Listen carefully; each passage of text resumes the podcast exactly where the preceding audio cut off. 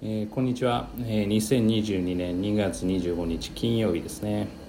えーっとまあ今日はですねうんまああの私の世代ではあるけれども歌っていない卒業式の旅立ちの日にという歌ですね。たまたま耳にすることがあってあまりちゃんと聞いたことなかったんですけど、あ、なんかメロディーが非常にいいなっていう、まあ、理屈じゃなくていいなって感じて。で、まあ、子供たちに中学校3年生の子供たちに確認すると、まあ、マスクの中でも、まあ、歌うということだったのでで合唱コンクールもまあマスクの中歌ってるんですよね。なんかこれがまあ日常になってるってまあなんかどうなんだろうなっていうなんかまあ犠牲になったこの2年間で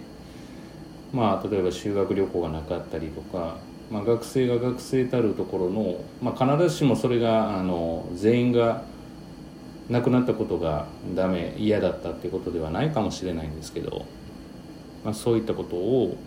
やっぱ強いられるというか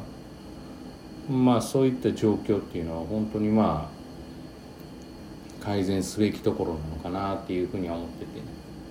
まあ、当然そのコロナというウイルスがあるから、まあ、一概にできないこともあるんだろうけれども、まあ、もっともっと実は大人側で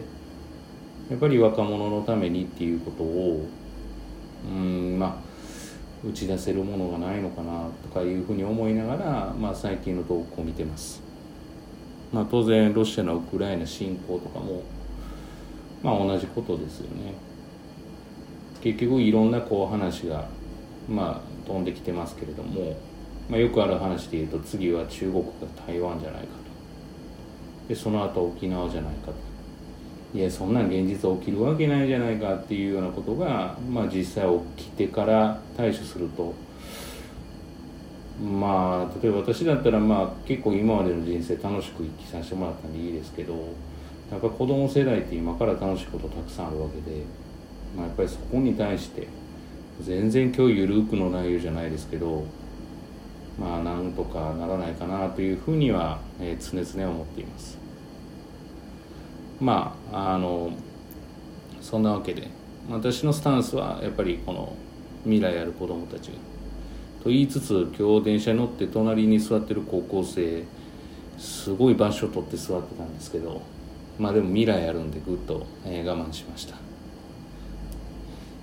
まあそれはまあただただ笑い話で。まあということで、ま今日も元気に皆さんやっていきましょう。ではでは次回またいつもですね。すいません。聞いていただき本当にありがとうございます。またまたでは次回お会いしましょう。ありがとうございました。